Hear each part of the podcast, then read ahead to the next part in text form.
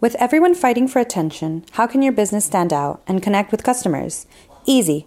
Get Constant Contact. Constant Contact's award winning marketing platforms has helped millions of small businesses stand out. Stay top of mind and see big results fast. Constant Contact makes it easy to promote your business with powerful tools like email and SMS marketing, social media posting, and even events management. With Constant Contact, you'll reach new audiences, grow your customer list, and communicate more effectively to sell more, raise more, and fast track growth. Don't know much about marketing? No sweat. Constant Contact's writing assistant tools and automation features help you say the right thing at the right time, every time. Plus, you can send with confidence knowing your emails are actually reaching your customers thanks to Constant Contact's best in class 97% deliverability rate. I wish I had known about Constant Contact before, especially considering that they tackle any challenge with Constant Contact's expert live customer support. Plus, everything's backed by their 30 day money back guarantee. So get going and start growing your business today with a free trial at constantcontact.com. Just go to constantcontact.com right now. Constant Contact, helping the small stand tall. ConstantContact.com. Mariana, mi prima, era la hija mayor de mi tío Carlos y mi tía Marta. Nunca fuimos demasiado cercanas porque éramos muy diferentes, pero siempre me cayó muy bien. Disfrutaba cuando la veía e intercambiábamos alguna plática ligera en las fiestas de la familia. Y desde mi perspectiva, Mariana tenía todo para ser feliz. Iba a un colegio privado donde llevaba las mejores notas. Sus amigas eran tan guapas y populares como ella. A sus 14 años la pubertad parecía no afectarle en lo más mínimo porque era tan guapa y simpática que siempre era el centro de atención a donde quiera que fuera.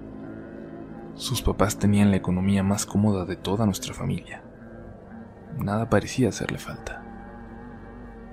Por eso, el mundo parecía venírsenos encima la noche que recibimos una llamada de mi abuelo, diciendo que Mariana se había suicidado. Recuerdo que mi padre pasó por nosotros minutos más tarde y salimos como alma que lleva el diablo hasta la casa de mi tío Carlos.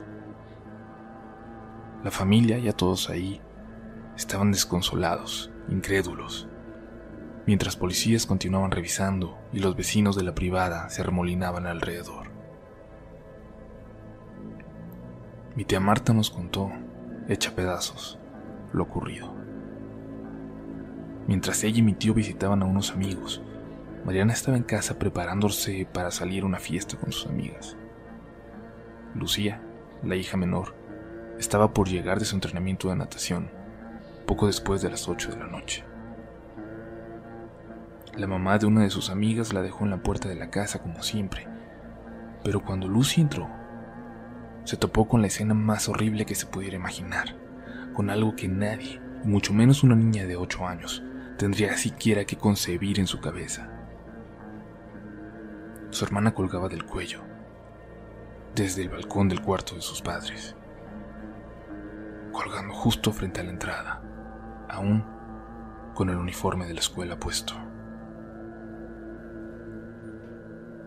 Todas las muertes son tristes, sí, pero esta demolió a la familia.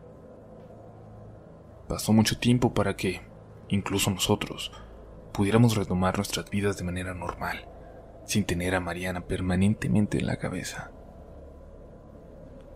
Yo soñé por mucho tiempo con la escena, tan real como si yo misma lo hubiera vivido.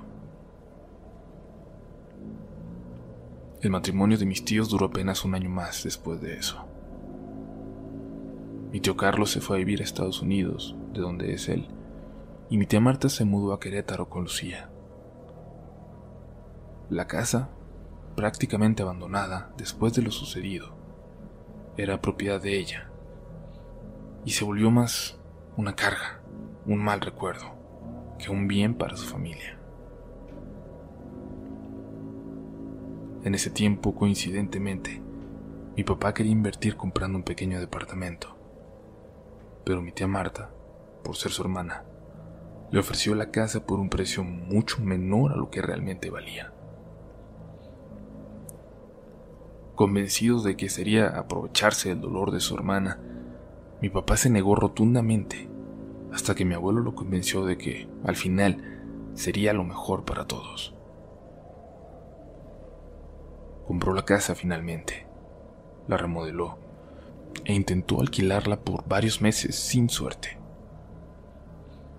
Cuando yo estaba por entrar a la preparatoria, mis padres quisieron que entrara a una con un mejor nivel académico, una escuela privada por primera vez en mi vida. Sería, me dijeron, en el mismo colegio al que Mariana había asistido desde primaria.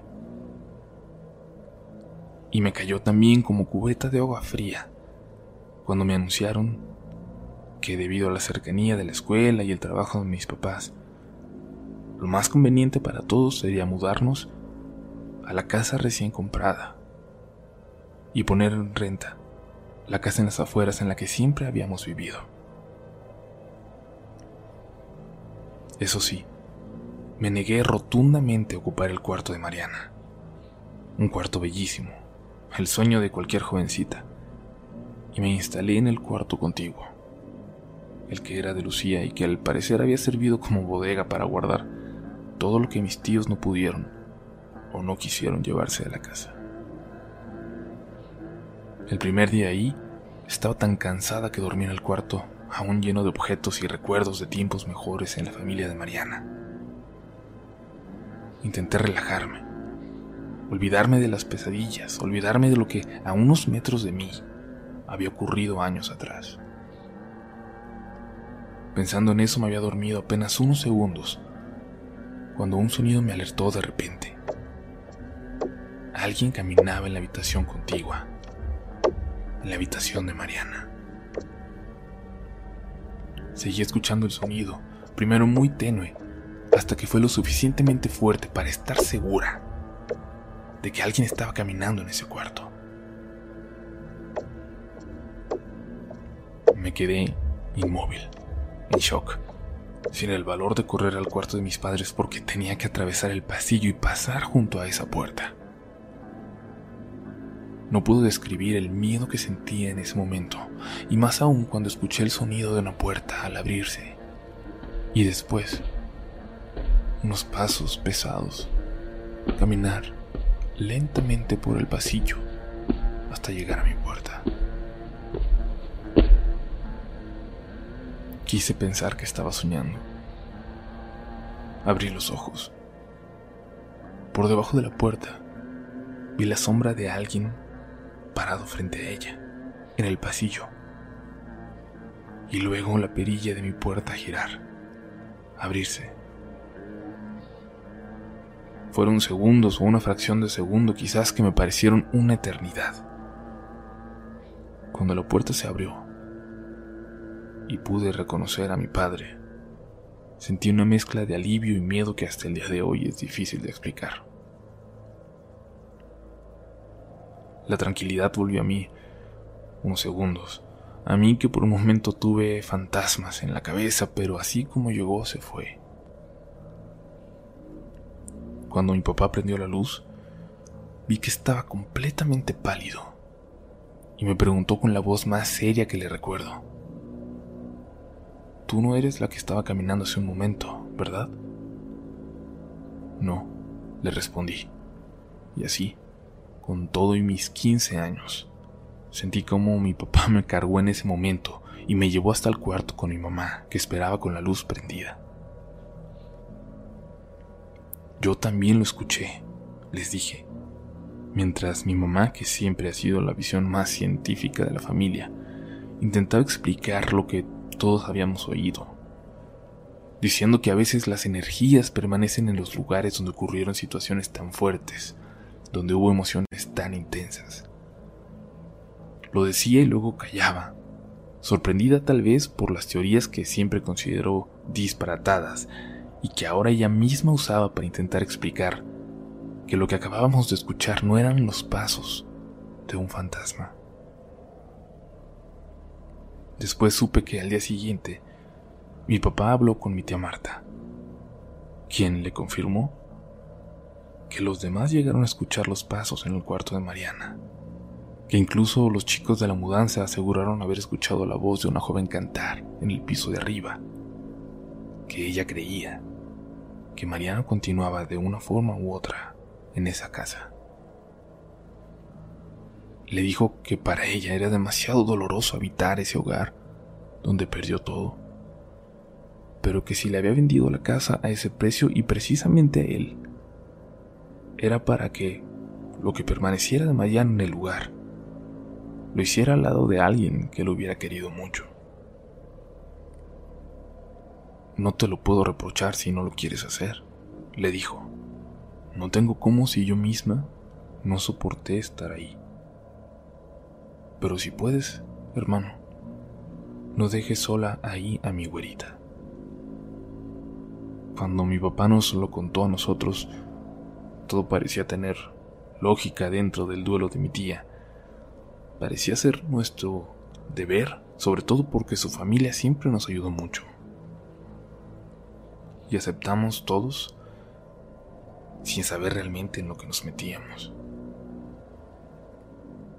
Los días de calma fueron pocos.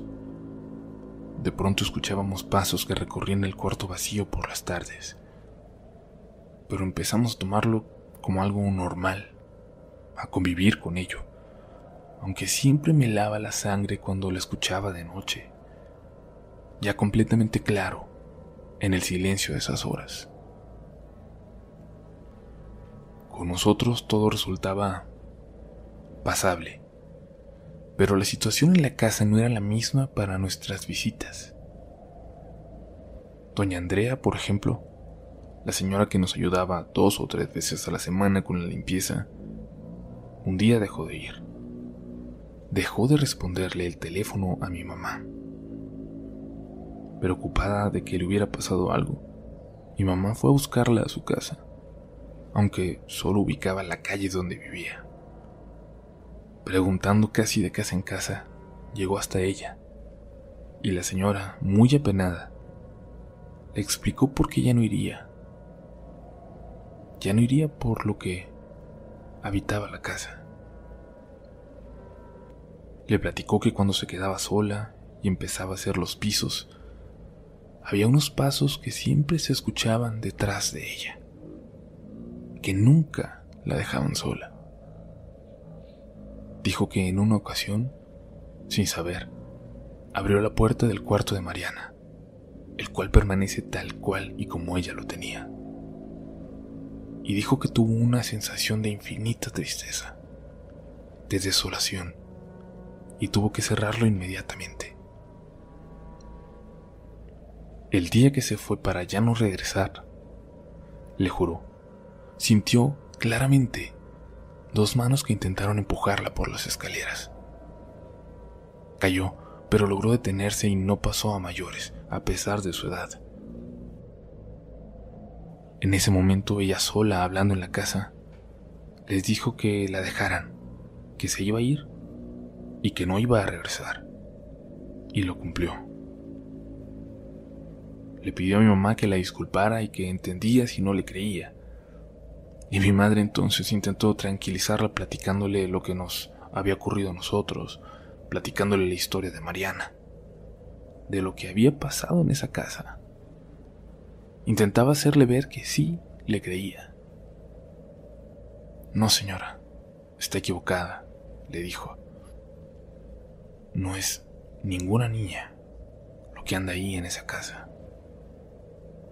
Justo en ese momento, yo salía de mi cuarto para recibir a una amiga que iba a visitarme. Y estábamos a punto de darnos cuenta de que doña Andrea tenía razón. Me alegré mucho cuando escuché el timbre. Paola por fin había aceptado mi invitación a conocer la nueva casa. Estábamos las dos tristes porque por primera vez desde la primaria íbamos a estar en escuelas distintas y creo que de cierta forma ella estaba un poco molesta conmigo por ello, aunque le expliqué que no podía hacer nada sobre esa decisión. Cuando me asomé, agitó la mano con gusto desde la entrada del jardín y yo bajé corriendo por ella. Mis papás no estaban, así que quería aprovechar para platicar con ella de todo lo que me estaba ocurriendo. Algo demasiado raro como para explicar por teléfono o por mensajes. Le abrí y le comencé a mostrar el jardín de un diseño, la verdad, preciosísimo, gracias a la paciencia, a la creatividad y dedicación de mi tía Marta. De repente le di la espalda para mostrarle una fuente y escuché un grito de susto que casi inmediatamente se convirtió en una carcajada. ¿Qué pasó? le pregunté. Tu papá casi me mata del susto, me respondió. ¿Mi papá? ¿Por qué? ¿Qué te pasa? Se estaba asomando de la ventana de allá arriba con una máscara horrible de diablo, me dijo. Cuando la escuché me llené de miedo. No supe qué hacer y dudé en voltear hacia la ventana. No quería. Me rehusaba a pensar que se tratara de esa habitación. ¿Cuál ventana? Le pregunté. Esa, la de en medio. Sentí mi cuerpo flaquear. Se refería a la ventana de la habitación de Mariana. Cállate, no es cierto, le dije comenzando a llorar. Me preguntó qué me pasaba, que por qué me ponía así. Yo solo pude decirle que no había nadie en la casa. Te juro que lo vi, me dijo, con una cara horrible. Pensé que nos estaba espantando, ya ves cómo es. Las dos miramos hacia la ventana. Yo, por lo menos, tuve una sensación pesada, como si alguien nos estuviera observando. Se alcanzaba a ver solo un fragmento del techo de la habitación desde nuestra perspectiva.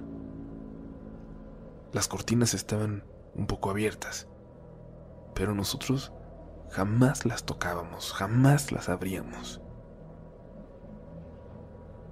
Antes de que pudiéramos decir algo, una sombra pasó por el techo, como si alguien caminara por la habitación. No puedo explicarlo, y la sombra apenas era una silueta, pero sentí que se trataba de la sombra de Mariana. Cuando vimos esa silueta pasar, Paula se acercó a mí y me abrazó asustada. Las cortinas se cayeron de golpe como si alguien las hubiera arrancado desde abajo y salimos corriéndose a la calle histéricas.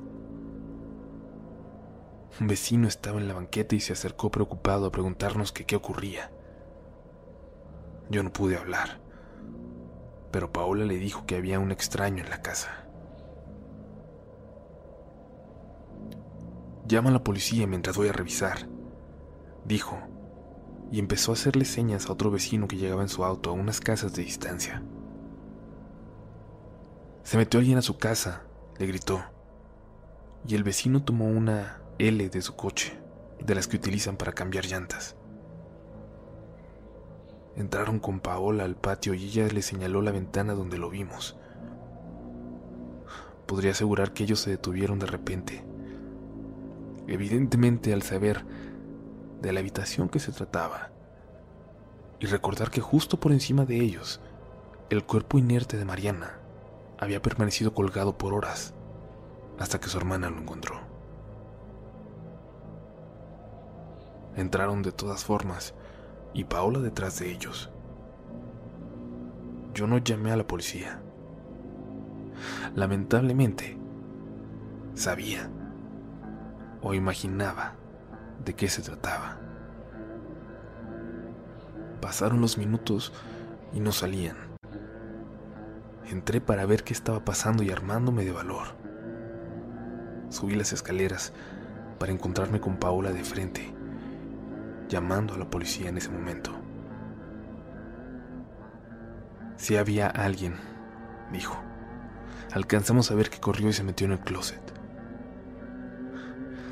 Yo no lo podía creer. No supe si alegrarme o asustarme aún más, pero corrí hasta el cuarto donde los dos señores intentaban abrir las puertas del enorme closet de Mariana. Salte, desgraciado, antes de que llegue la patrulla y te vaya peor. Le decían y le gritaban groserías y jalaban con todas sus fuerzas, casi colgándose de las puertas, pero éstas no cedían. El sonido de la puerta eléctrica de la entrada de los carros llamó nuestra atención. Uno de los vecinos se asomó por la ventana y me dijo que estaba llegando mi mamá.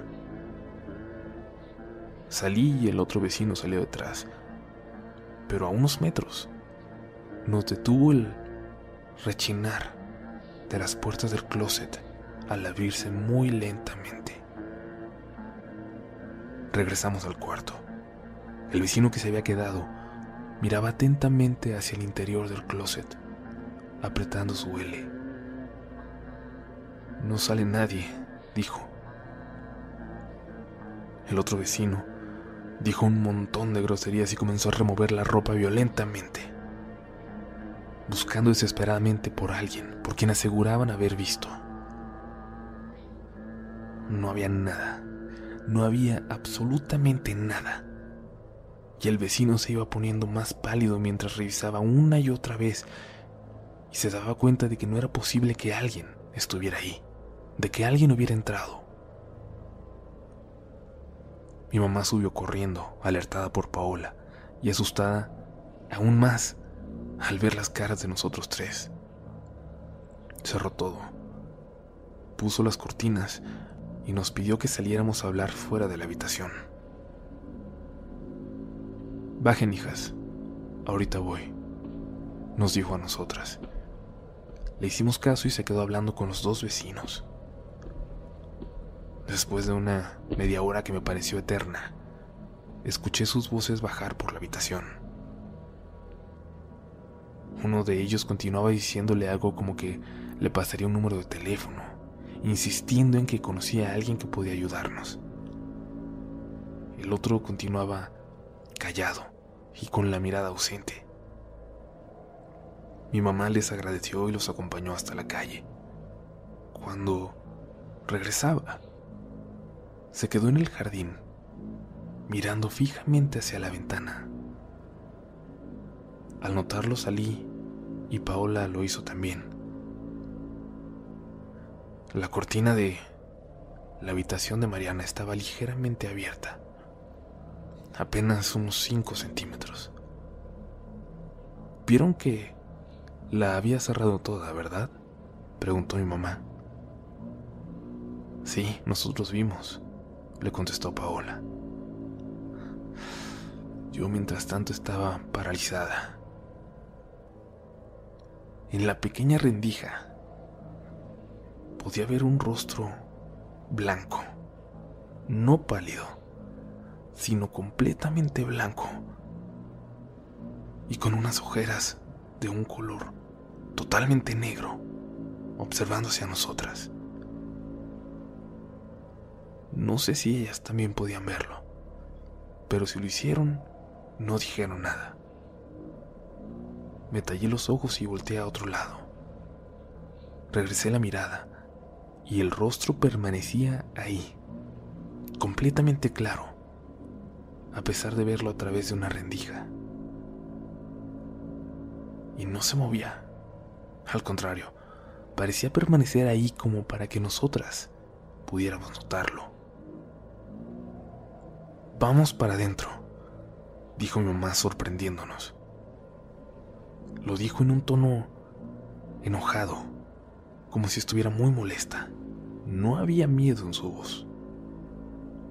Cuando entramos comenzó a hablar con nosotros, pero levantando la voz como queriendo que alguien más la escuchara. Esta casa es nuestra, nuestra que bastante nos costó y vamos a vivir aquí sin importar nada, y si alguien le molesta se me va alargando, pero nadie nos va a mover. En sus palabras tan molestas había algo de tranquilidad para mí. Mi mamá estaba reconociendo lo que fuera que estuviera pasando y estaba tomando acción, determinada a defender lo que era suyo. Cuando llegó mi papá un rato después, platicaron en privado. Nos juntamos a la hora de la cena y lo hicimos relativamente tranquilos. Cuando pasaron los papás de Paola por ella y la fui a dejar a la puerta, regresé para ver que el pesado silencio que nos acompañaba se había roto y mis papás discutían. Al parecer, sobre cómo tenían que manejar la situación. Aún con todo, mi mamá intentaba ser racional. Lo racional que se puede ser al discutir sobre un supuesto fantasma que habita en tu casa. Mi papá fue a un cajón junto a la entrada, enojado, y sacó una cajetilla de cigarros que debe haber tenido de años antes, pues hacía muchísimo que no lo veía fumar.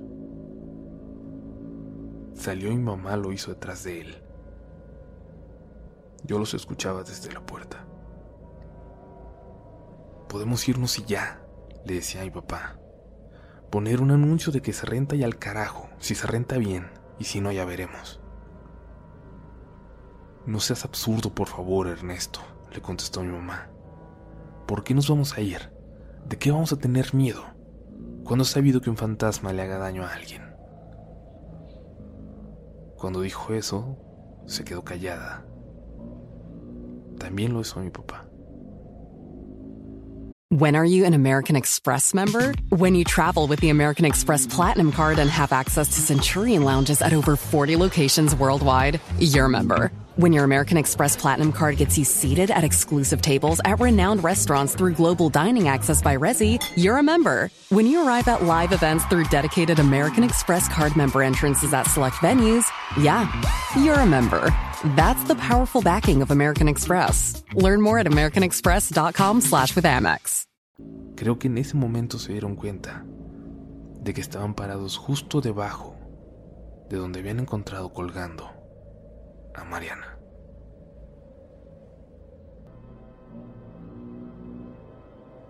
No se podía ignorar ni lo que pasaba, ni ese rostro en la ventana los pasos fuertes que se escuchaban por la noche, o los pasos que yo siempre pensé eran de Mariana y que se escuchaban solo en el día.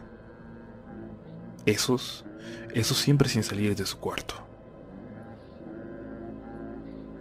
Yo esperaba que pudiera entrar por fin a la escuela para no tener que pasar tanto tiempo en esa casa, para distraerme, para conocer gente nueva concentrarme en la tarea por primera vez en mi vida. Mi mamá había comenzado a hacer amistad con la vecina de enfrente. Su hijo iba en el mismo colegio al que yo entraría, y las dos creyeron que era una buena idea que me hablara un poco de la escuela antes de entrar.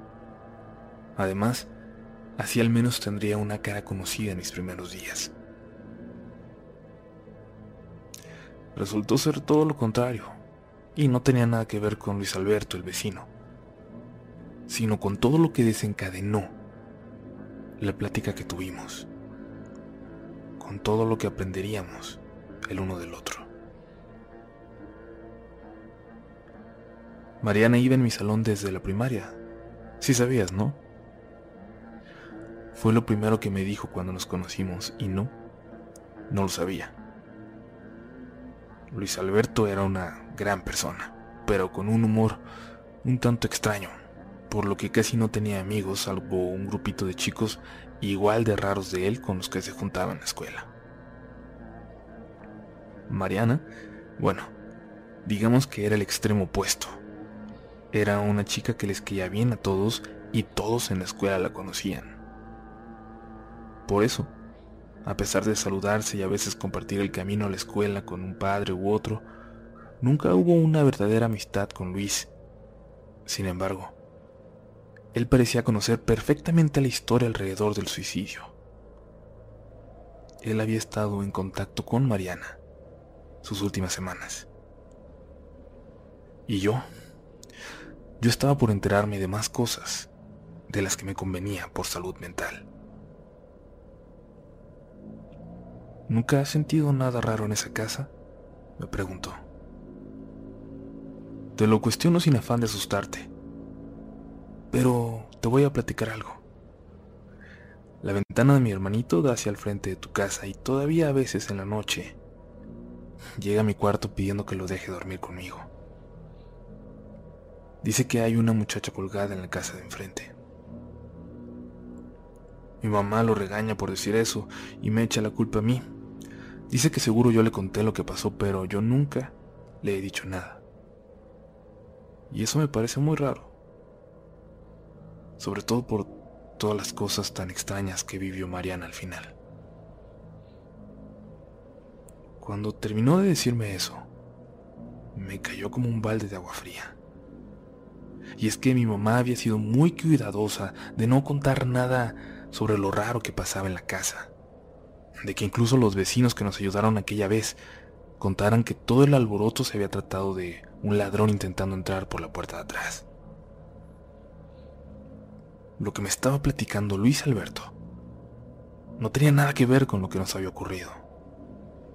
Lo platicaba en verdad porque había pasado. Al entrar a la escuela me di cuenta de lo difícil que sería.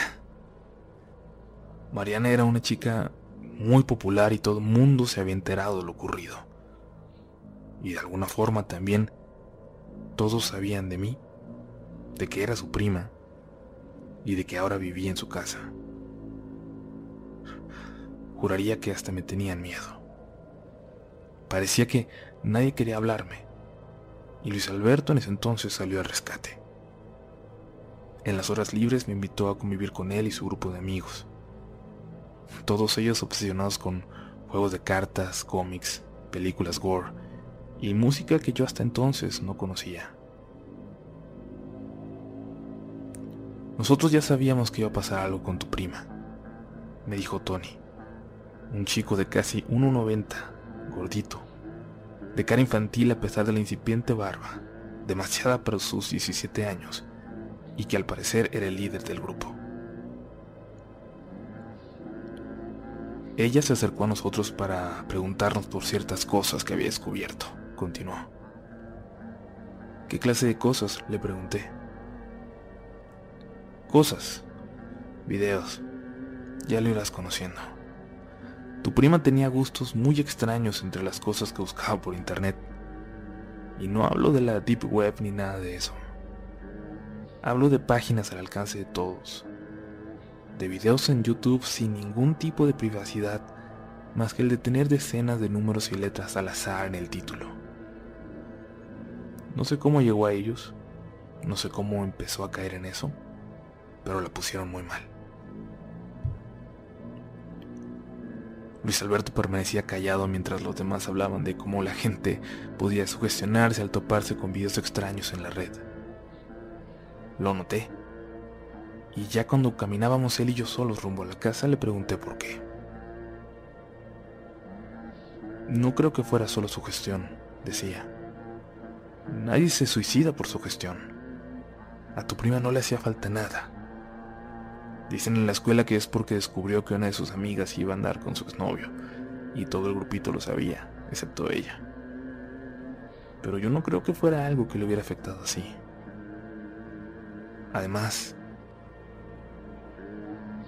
hizo una pausa, como si se hubiera arrepentido de algo que estaba por decir. Y de repente se despidió a la mitad del camino y empezó a caminar de vuelta en dirección a la escuela. A mí todo me parecía cada vez más raro. Y al llegar a casa, escuché a alguien arrastrar un mueble o algo así en el piso de arriba. Le grité a mi mamá para ver si era ella, pero nadie respondió. Tomé el teléfono y confirmé que mis padres no estaban en casa. Cuando este sonido se acercó al pasillo junto a las escaleras, decidí salir rápidamente al patio y empezar a hacer la tarea en el jardín. Ya para entonces soportaba escuchar estas cosas raras, pero me daba un terror enorme el ver algo de repente en la casa llegó mi mamá con una muchacha, la nueva chica para ayudarnos en el mantenimiento. Y cuando la saludaba, vi que Luis Alberto llegaba a su casa con uno de los chicos del grupo. Me hicieron señas para acercarme y fui con ellos. Mira, vamos a explicarte algunas cosas, pero no se lo puedes decir a los demás, ni a los chicos del grupo, ni a nadie en la escuela, ni a tus papás. ¿Está bien? Les dije que sí, un poco nerviosa. Vamos a tu casa. Creo que sea más fácil explicarlo ahí. Entramos y le dije a mi mamá que estaría con unos amigos en mi cuarto. Subimos. Luis se detuvo en la entrada y señaló a la puerta contigua. Esa de ahí es la puerta del cuarto de Mariana, ¿verdad? Sí, le respondí. Vamos. Creo que tenemos que estar ahí. Yo estoy seguro que no lo hizo por el novio o las amigas, dijo el otro chico. Más bien creo que lo de la amiga y eso pasó porque Mariana se estaba alejando de su grupo. Ya no le importaba pasar tiempo con ellos. Casi siempre se la pasaba conectada en esos chats bizarros que encontró o platicando con nosotros. ¿Es esta ventana? Preguntó al pararse junto a ella y abrir las cortinas de golpe. Pensé que me hablaba a mí y antes de que pudiera contestar, Luis Alberto le respondió que sí. Se acercó también a la ventana y señaló a la casa de enfrente. Los árboles apenas dejaban ver esa ventana en particular, desde donde veía la ventana del cuarto de su hermano. No te he dicho todo, perdóname por favor, pero te prometo que ahora voy a ser 100% honesto contigo, me dijo Luis. Semanas antes de lo que pasó, empecé a preocuparme mucho por Mariana. Las cosas que decía eran cada vez más extrañas. Me enviaba mensajes extraños en la madrugada y ya por la mañana me aseguraba que no había sido ella. De repente mandaba mensajes incluso al chat de nuestro grupo al que la terminamos integrando. Y podía escribir, por ejemplo, buenas noches y luego un montón de caracteres sin sentido. Y luego continuar, como si nada hubiera pasado. En una ocasión nos envió una foto, de la nada, una foto de ella misma con una expresión completamente seria, mirando a la nada. Detrás de ella se veía una silueta negra, enorme. Se veía movida como si alguien hubiera corrido rápidamente para no salir en la foto. Cuando la mandó yo fui al cuarto de mi hermano para ver hacia acá, hacia este cuarto, para ver si había alguien aquí con ella. Y vi una figura junto a la ventana. Al principio parecía ser Mariana sobre una silla porque se veía más alta que el marco, como si estuviera arreglando algo. Pero no se movía. Solo estaba quieta aquí, frente a esta ventana, justo donde estás parada ahora.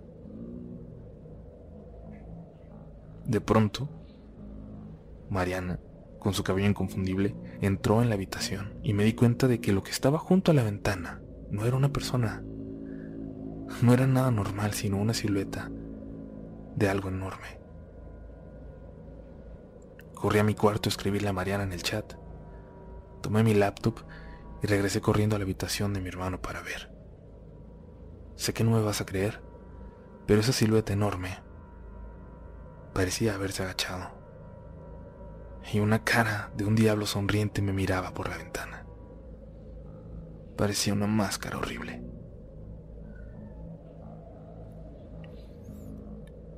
Al escuchar el relato de Luis salí del cuarto inmediatamente.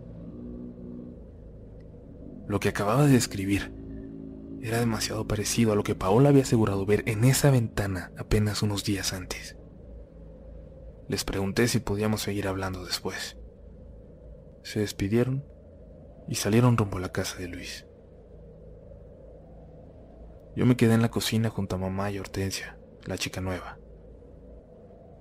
Se escucharon unos pasos correr en el piso de arriba, y Hortensia empalideció. Es lo que te había comentado, pero te digo que no tienes nada de qué preocuparte, le dijo mi mamá intentando calmarla. Mi teléfono vibró. Era un mensaje de Luis Alberto con una imagen pixeleada por el recorte, pero que no dejaba dudas de lo que se trataba. El mensaje solo decía, estamos aquí enfrente en el cuarto de mi hermano. Hay alguien justo ahora en la ventana de Mariana. Le pedí a Luis Alberto y a su amigo que vinieran, y junto a Hortensia y mi mamá subimos al cuarto para revisar. Cuando entramos, solo nos encontramos con un olor horrible que llenaba la habitación. Seguimos el origen hasta el baño de ese cuarto que nadie usaba. El olor provenía del lavabo. Era un olor asqueroso, nauseabundo, como si hubiera un animal muerto. Luis dijo que revisaría, pero Hortensia lo interrumpió y fue por lo necesario para limpiarlo. Luis se quedó al lado de ella mientras los demás esperábamos afuera de la habitación. Poco después Hortensia gritó. Luis comenzó a vomitar. Entramos rápidamente, alarmados, para ver que ella había sacado cabellos del lavabo. Una gran bola de cabellos rubios, enredados con lo que parecía ser sangre coagulada. Olía horrible y aguantamos los demás las ganas de vomitar también. Yo tuve la fotografía de ese diablo en la ventana por mucho tiempo. Aún debo tenerla en mi antigua computadora. Y alguna vez incluso la vi en un foro de tema paranormal, aunque no tengo idea de quién la subió. Y ahí aseguraban que había sido tomada en otra ciudad.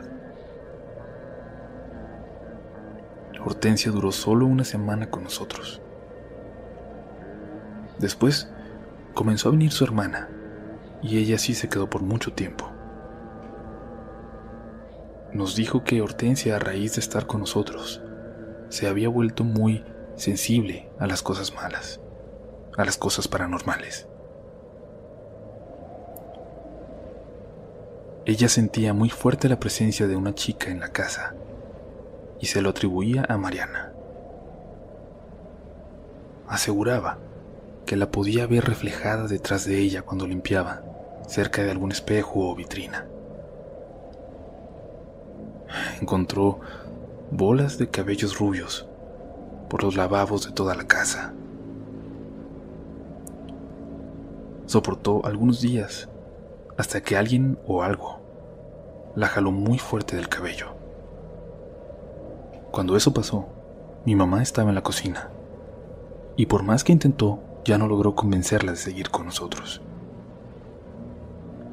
No podíamos culparla. Doña Andrea ya se había ido por sentir la presencia de algo. Hortensia por sentir a Mariana. Nos parecía algo raro que una no hubiera hablado de las demás presencias. Cada una sintió algo en particular. Lo raro fue lo de Hortensia, de quien seguíamos sabiendo por su hermana. Y ella después ya incluso veía cosas extrañas en su casa. Siempre me sentí mal al respecto. Mi mamá todavía quiere pensar que es solo su sugestión.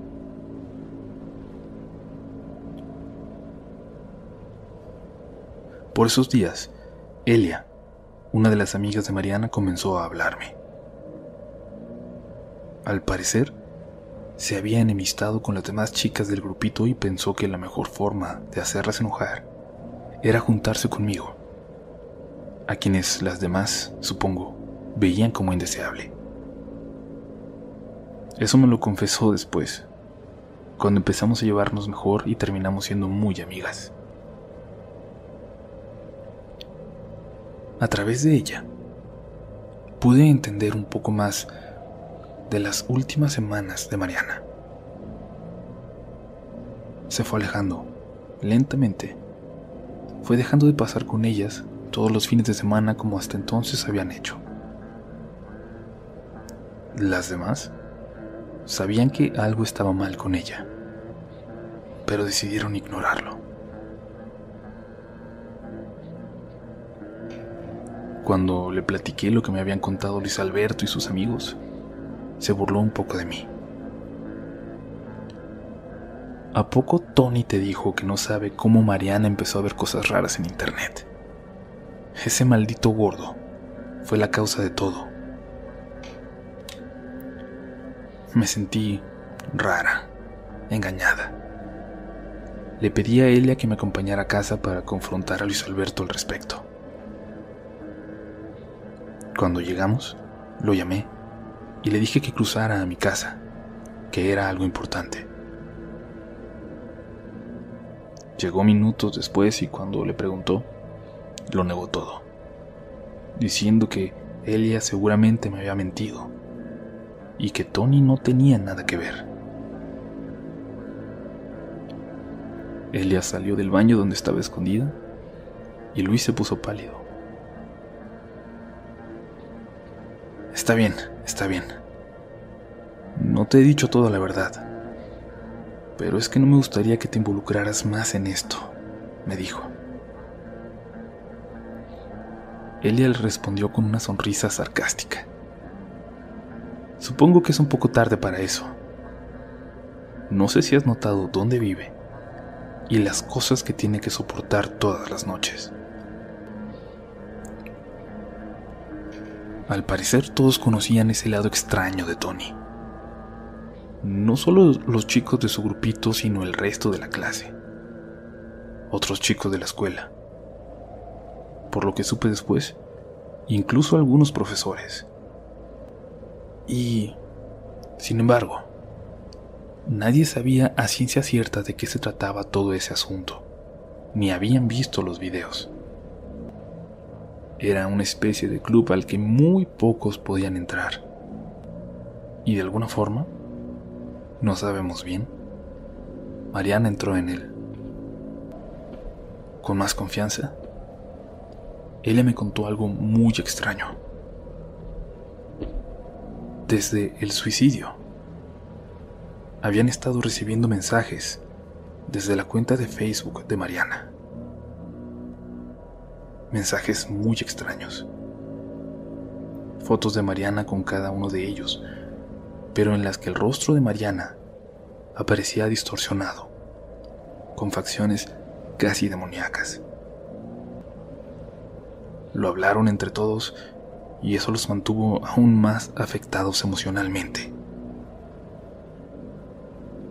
cuando uno de ellos empezó a responder a los mensajes exigiendo que dejaran de bromear con eso y que respetaran a Mariana. Quien fuera que estuviera en el otro lado del mensaje, comenzó a escribir cosas que solo Mariana sabía. Secretos que solo ella conocía. Así fue sucediendo con los demás, hasta que decidieron bloquearla. recuerdo que a mí no me gustaba para nada ver su perfil. Cuando me dijeron de los mensajes, entré. Vi sus fotos. Vi aquellas en las que salíamos juntas. Estuve a punto de escribir en el chat para ver si había algún tipo de respuesta. Al final, terminé solo reportando la cuenta de Mariana y eventualmente fue dada de baja por Facebook como usuario activo. Luis Alberto estaba seguro de que Tony era el que había enviado esos mensajes, pero nunca pudimos confirmarlo. El día en que la cuenta de Facebook se canceló, escuchaba un relajo en el cuarto de Mariana. Pasos y cosas moverse. Las llaves de agua del baño se abrían y teníamos que entrar a cerrarlas. Siempre que nos acercábamos, los pasos cesaban. Y en la noche se puso peor. Cuando ya intentaba dormirme, de repente escuché unos pasos distintos. Los pasos pesados del pasillo. Me sorprendió que mis padres no se despertaran en esta ocasión. Siempre que las cosas se ponían demasiado intensas, mi papá iba por mí y me llevaba al cuarto con ellos. Esa noche en particular, no escucharon nada. Intenté ignorar los ruidos, los pasos, poner música en mis audífonos como siempre, pero de repente, un golpe me sobresaltó. Algo fuerte en la habitación contigua. Sentí la vibración en el piso. Me quité los audífonos y escuché con atención. En ese silencio, solo con el sonido de perros ladrando a la distancia, pude oír claramente la voz de Mariana llorar brevemente en la habitación contigua. Después, unos pasos correr y perderse en dirección a la ventana, como si alguien se hubiera lanzado. Yo estaba impactada, no entendía lo que pasaba, no entendía qué acababa de escuchar. Se oyó algo en el jardín, cerca de los botes de basura. Me asomé y ahí parado, en la oscuridad, pude ver claramente a Tony, mirándose a la ventana de Mariana, sin inmutarse ante mí, sin darse cuenta de que yo lo veía. Recuerdo que por un momento sentí que todo estaba claro, que de alguna forma Tony era responsable de todo, que él podía haber estado en la habitación momentos antes y había saltado Claro, son conclusiones que sacaba en fracciones de segundo mientras salía disparada del cuarto hasta el jardín para confrontar a Tony. Pude verlo escapar a toda velocidad cuando iba saliendo del patio, saltando la pequeña reja. De pronto, algo me heló la espalda y no era Tony o su huida. Justo al lado de mí apenas de reojo. Pude ver la silueta de los pies de Mariana, colgando. Me detuve. Sentí hormigas en las piernas, la espalda, los brazos. Sabía que tenía que entrar corriendo, escapar, pero mis piernas no respondían. Yo solo hacía un esfuerzo inhumano por no voltear. Estaba congelada así, de reojo. Vi cómo los pies colgantes se iban acercando hacia mí. Tomé fuerzas del miedo y corrí hacia adentro. Casi puedo jurar que en tres segundos atravesé la casa, subí las escaleras y empecé a tocar en el cuarto de mis papás. Por alguna razón esta vez, el seguro de su habitación estaba puesto. Sin voltear a ver, Sentía claramente que la figura colgante recorría el pasillo a mis espaldas para acercarse a mí. Cuando mi mamá me abrió, entré corriendo y me lancé a los brazos de mi papá, pidiéndoles que cerraran la puerta, porque había algo en el pasillo. Ellos no pudieron ver nada. Al asomarse por la ventana, mi papá solo dijo que había gente en la casa de enfrente, la de Luis Alberto. Algo muy extraño porque dormían muy temprano y pasaban de las tres. Le mandé un mensaje y solo respondió que por la mañana hablaríamos. ¿Está todo bien? Pregunté. Me respondió únicamente con un rotundo no. Los pasos ligeros al lado volvieron a escucharse toda esa noche. Después supe que Tony despertó a Luis Alberto, llamándole y pidiéndole que saliera cuando recién se escapaba de mi casa. Le dijo que era una emergencia. Cuando salió, le dio una lista que parecía acababa de escribir con una letra apresurada. Eran links, links escritos a mano y al parecer de memoria. Links a videos de YouTube. Vas a entender. Vas a entender. No dejaba de repetirle, y salió corriendo en cuanto se los entregó. El ángulo y los árboles no le dejaban ver claramente hacia mi casa, pero Luis afirma que al voltear, pudo ver a lo lejos, entre ramas y hojas, a Mariana colgando en el mismo lugar en el que se había quitado la vida.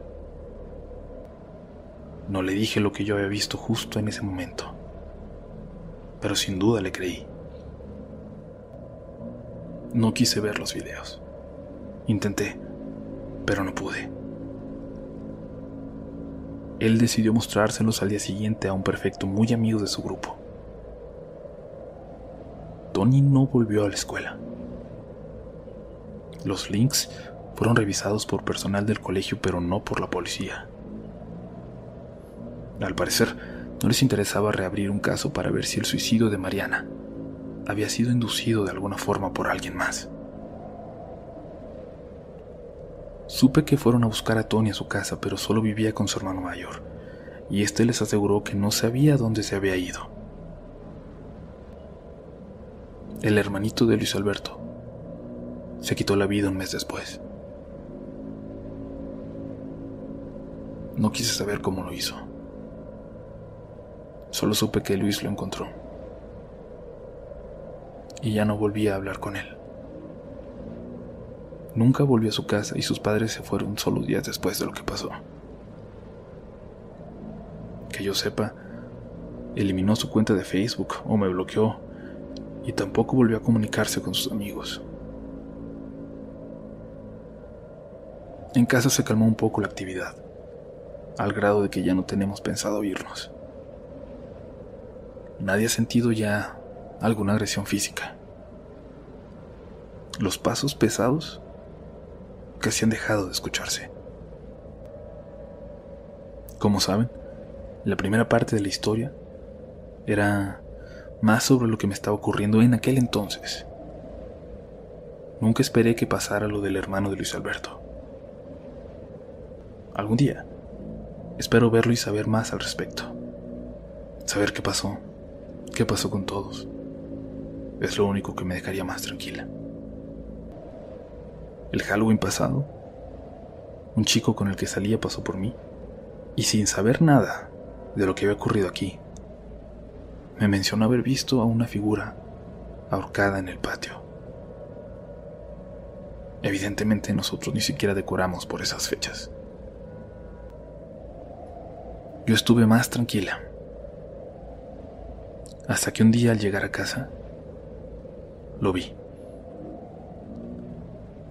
Eran tan solo las 7 de la tarde. Comenzaba a oscurecer. Un rostro de demonio, rojo, de ojos completamente negros. Me observaba desde la ventana del cuarto del hermano de Luis Alberto.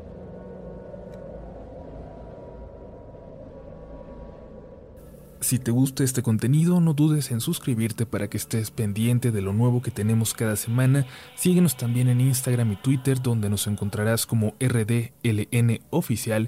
Y también puedes suscribirte a YouTube, donde tenemos varios relatos nuevos cada semana. Esto es Relatos de la Noche.